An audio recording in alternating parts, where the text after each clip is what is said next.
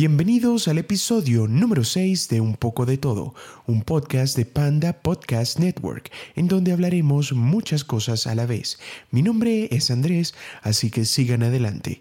Este podcast sale todos los domingos y lo pueden encontrar en las siguientes plataformas: Spotify, Anchor, Apple Podcast, YouTube, Google Podcast, iHeartRadio, Radio Public, Pocket Cast, Stitcher y Breaker.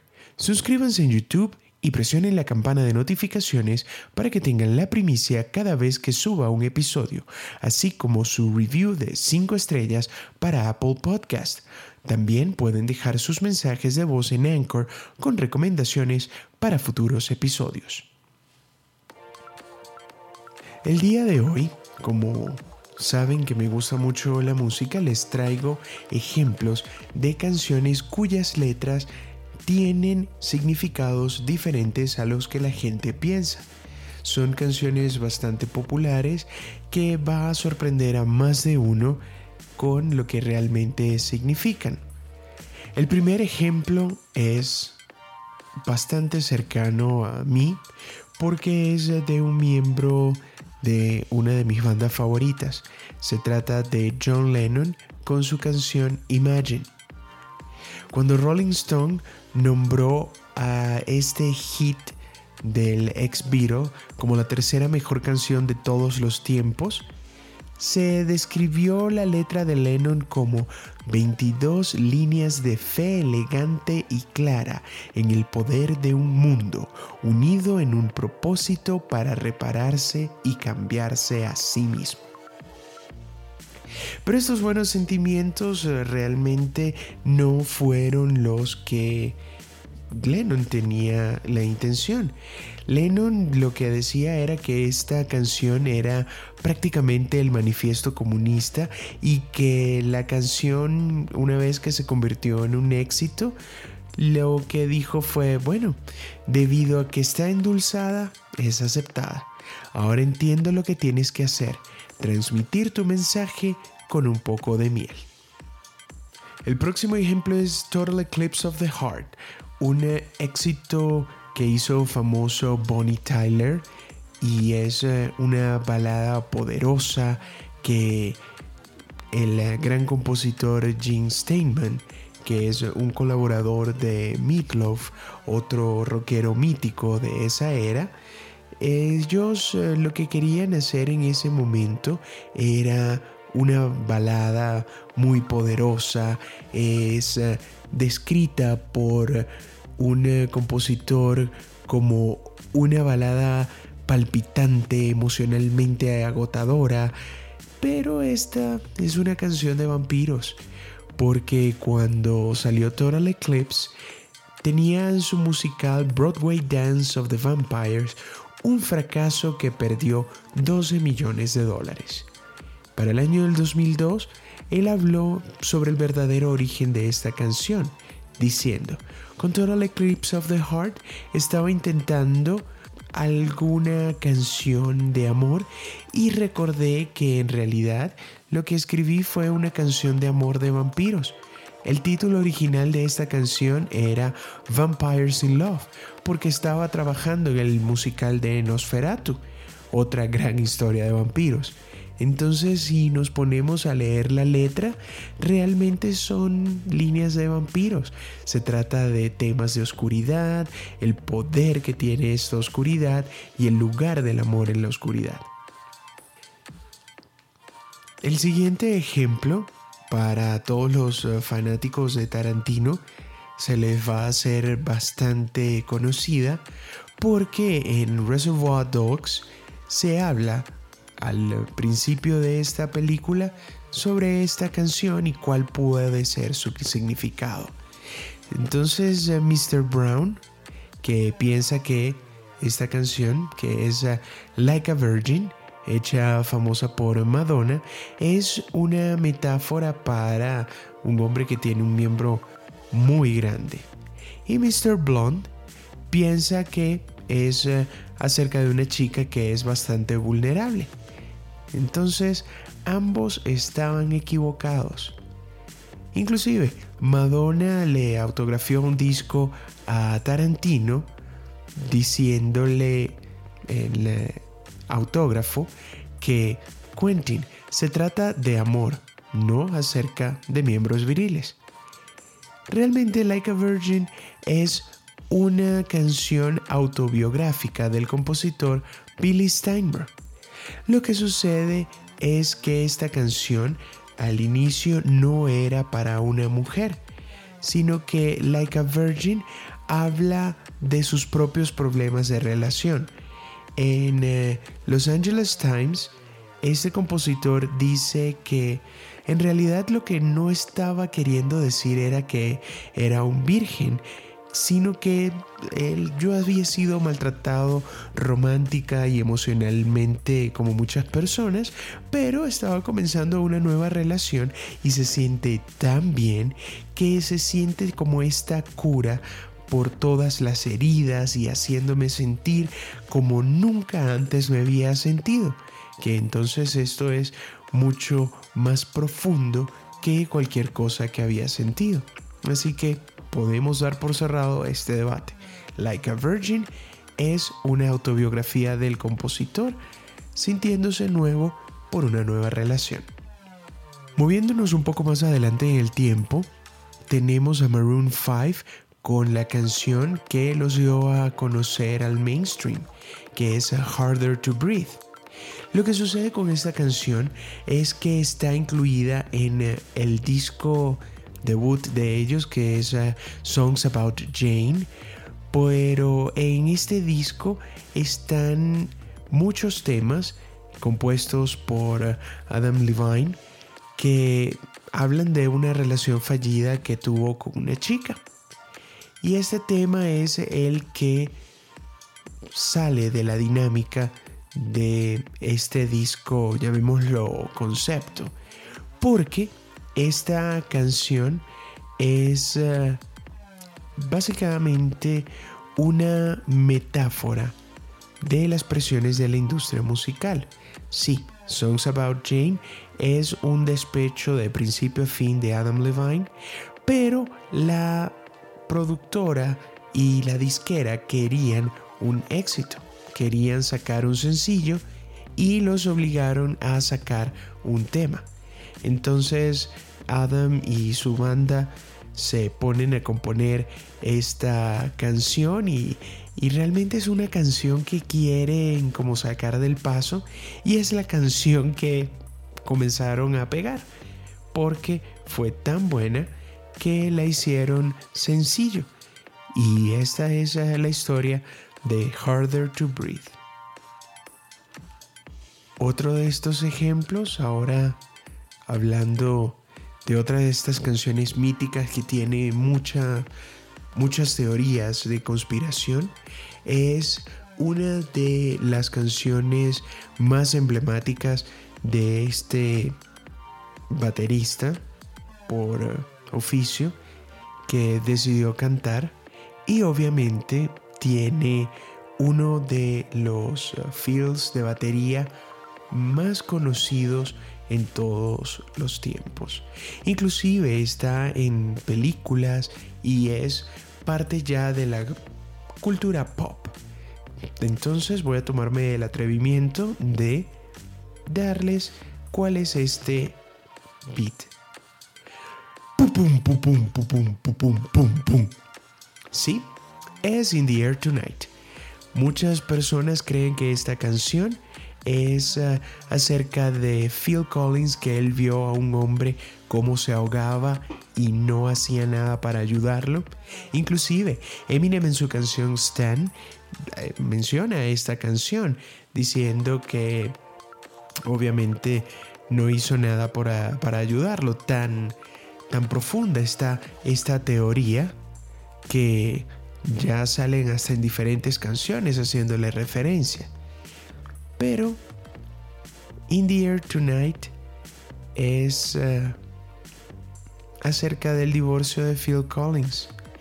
Es eh, una mirada introspectiva al divorcio de Phil con su primera esposa, que él estaba en el estudio grabando y que y en ese instante comienza a componer. Al final del día le cuenta a la BBC que no sabe de qué trata la canción realmente y que le hace mucha gracia escuchar todas las historias que comenzaron hace muchos años, particularmente en Estados Unidos. Y hay hasta personas que le preguntan, mira, ¿realmente tuviste a alguien ahogándose? Y le dije, no, eso es otro de estos mitos de esta canción. Esta es una canción de todas las canciones que he compuesto y que realmente no sé de qué se trata.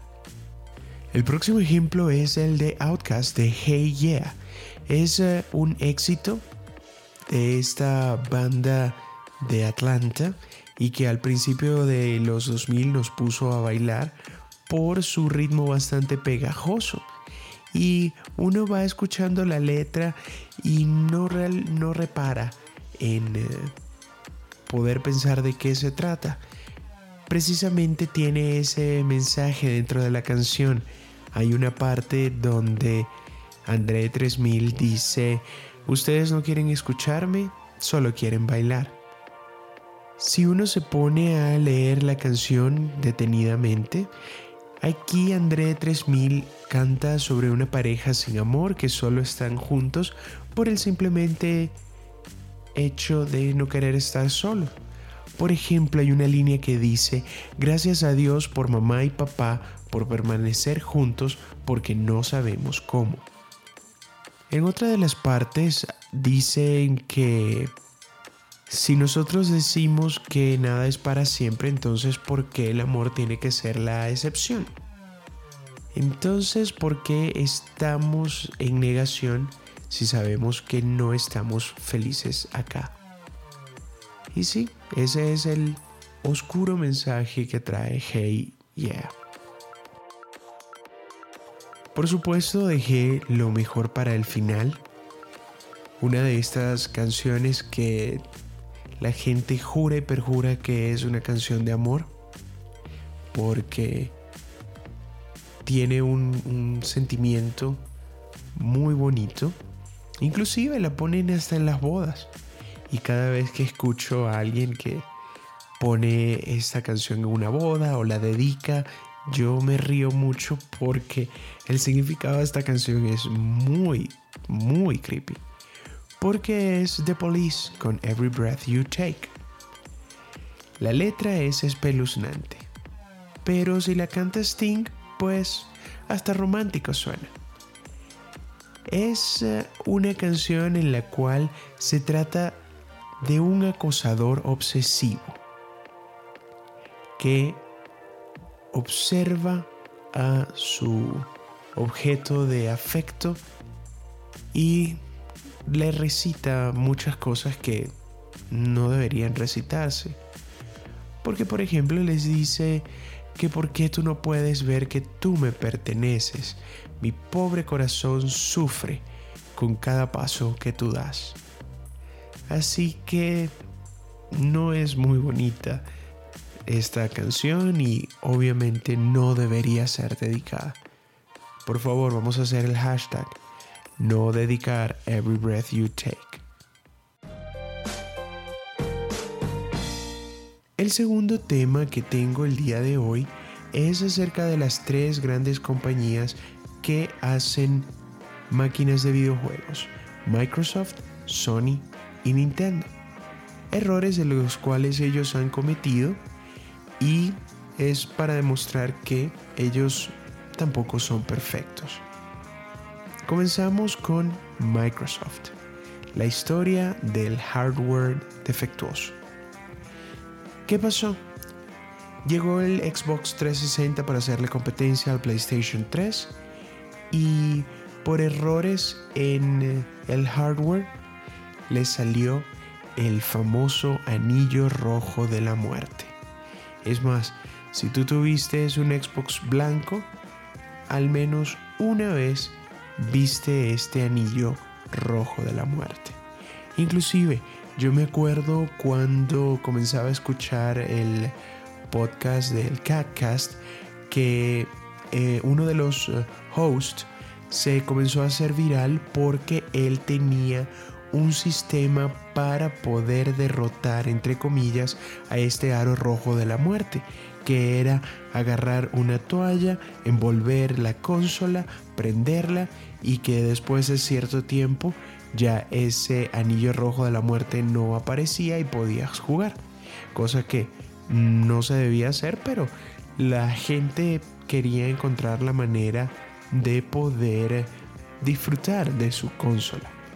Este fue un gran error por parte de Microsoft porque en este chip de la tarjeta madre fue tan, tan masivo que tuvieron que hasta sacarla de circulación porque allí era donde estaba el defecto.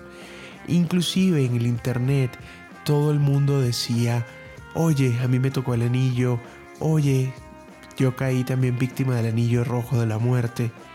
Y Microsoft tuvo muchísimas pérdidas porque lo que hacían era eh, pedir nuevamente que le enviasen la consola o le enviaban una nueva consola de cambio a la persona que se veía afectada. Entonces eso fue un error bastante costoso por Microsoft. Así como costoso fue su otro gran error, que era el DRM, la consola siempre encendida. Pasa el problema del Xbox 360, Microsoft está listo para sacar Xbox One, su próxima consola. Y ahora ellos eh, les eh, dieron esta genial idea, entre comillas, en eh, la gestión de derechos digitales o también conocido como DRM.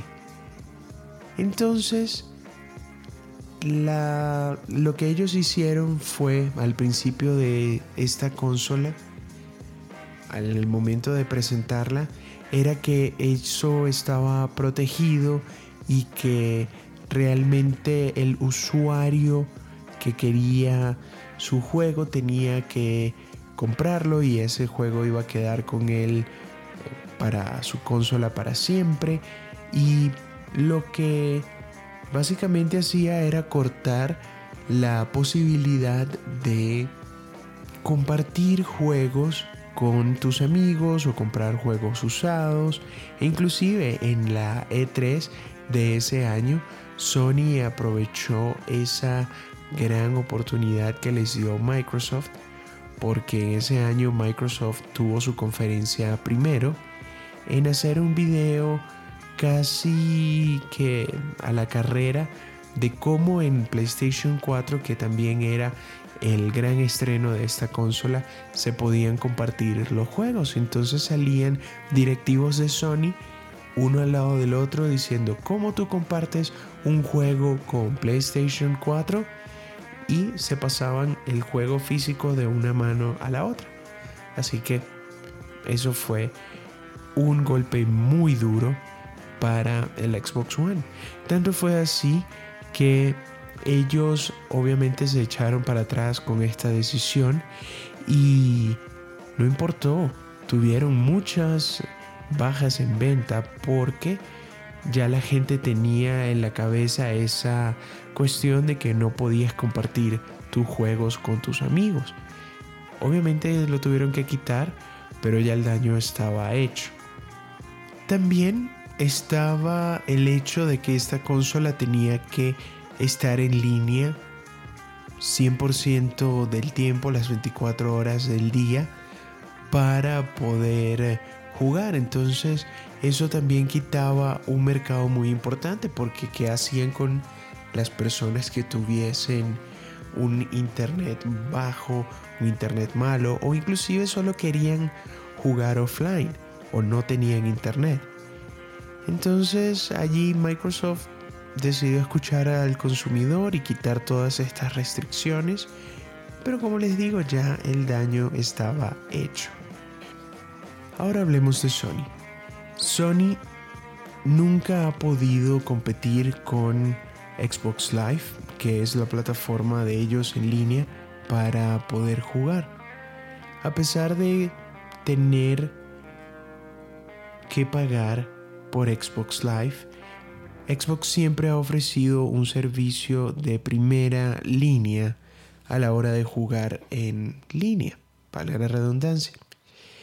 Y Sony tuvo su PlayStation Network, que al principio sí era gratuito, pero se tuvieron que ver con la necesidad de en su próxima línea de consolas para el PlayStation 4 comenzar a cobrar por el servicio, ya que cuando era gratuito tuvo un ataque muy importante de hackers que tumbaron a Sony Network, a PlayStation Network, por un par de días. Entonces lo que Sony se inventó es comenzar a dar juegos gratuitos todos los meses para tratar de compensar un poco lo que tenían que pagar por poder jugar en línea. Así como Sony cuando sacó el PlayStation 3, ellos fueron innovadores porque primero tenían el Blu-ray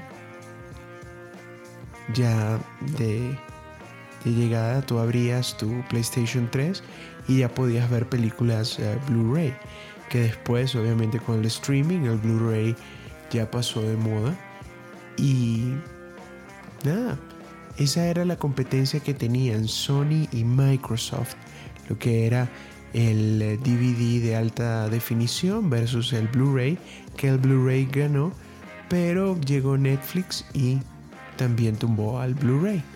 Lo que pasó fue que el PlayStation 3, por tener esta capacidad, tenían que cobrar un poco más caro su sistema. ¿Qué tan caro me preguntan? Bueno, el precio de salida del PlayStation 3 fue de 600 dólares, cuando generalmente no pasan de 400. Y eso se vio afectado en las ventas porque ellos se quedaron bastante tercos con ese precio de salida y nunca ofrecieron la posibilidad de tener un PlayStation 3 sin el reproductor de Blu-ray. Y esa fue la gran equivocación de Sony, que creyeron que al poder poner el precio que ellos le dieran la gana, la gente lo iba a comprar. Y no fue así. Obviamente ellos tuvieron que rectificar y al terminar de ajustar el precio, obviamente las ventas siguieron adelante. Para finalizar con las grandes compañías, tenemos a Nintendo. El gran error de Nintendo fue permitirle a Sony hacer PlayStation. Nintendo era amo y señor del mundo de las consolas, lo que era Nintendo, Super Nintendo y ya estaban listos para sacar Nintendo 64. Cuando Nintendo, para nuestros millennials o generación X y Y, ¿se acuerdan que Nintendo era puros cartuchos? Pero ya para ese entonces el CD se veía venir que iba a ser el futuro. Entonces Nintendo decide acercarse a Sony para crear una nueva consola basada en CD para ellos. Pero ¿qué pasó? Nintendo al final dijo, no, no voy a hacerlo con CDs.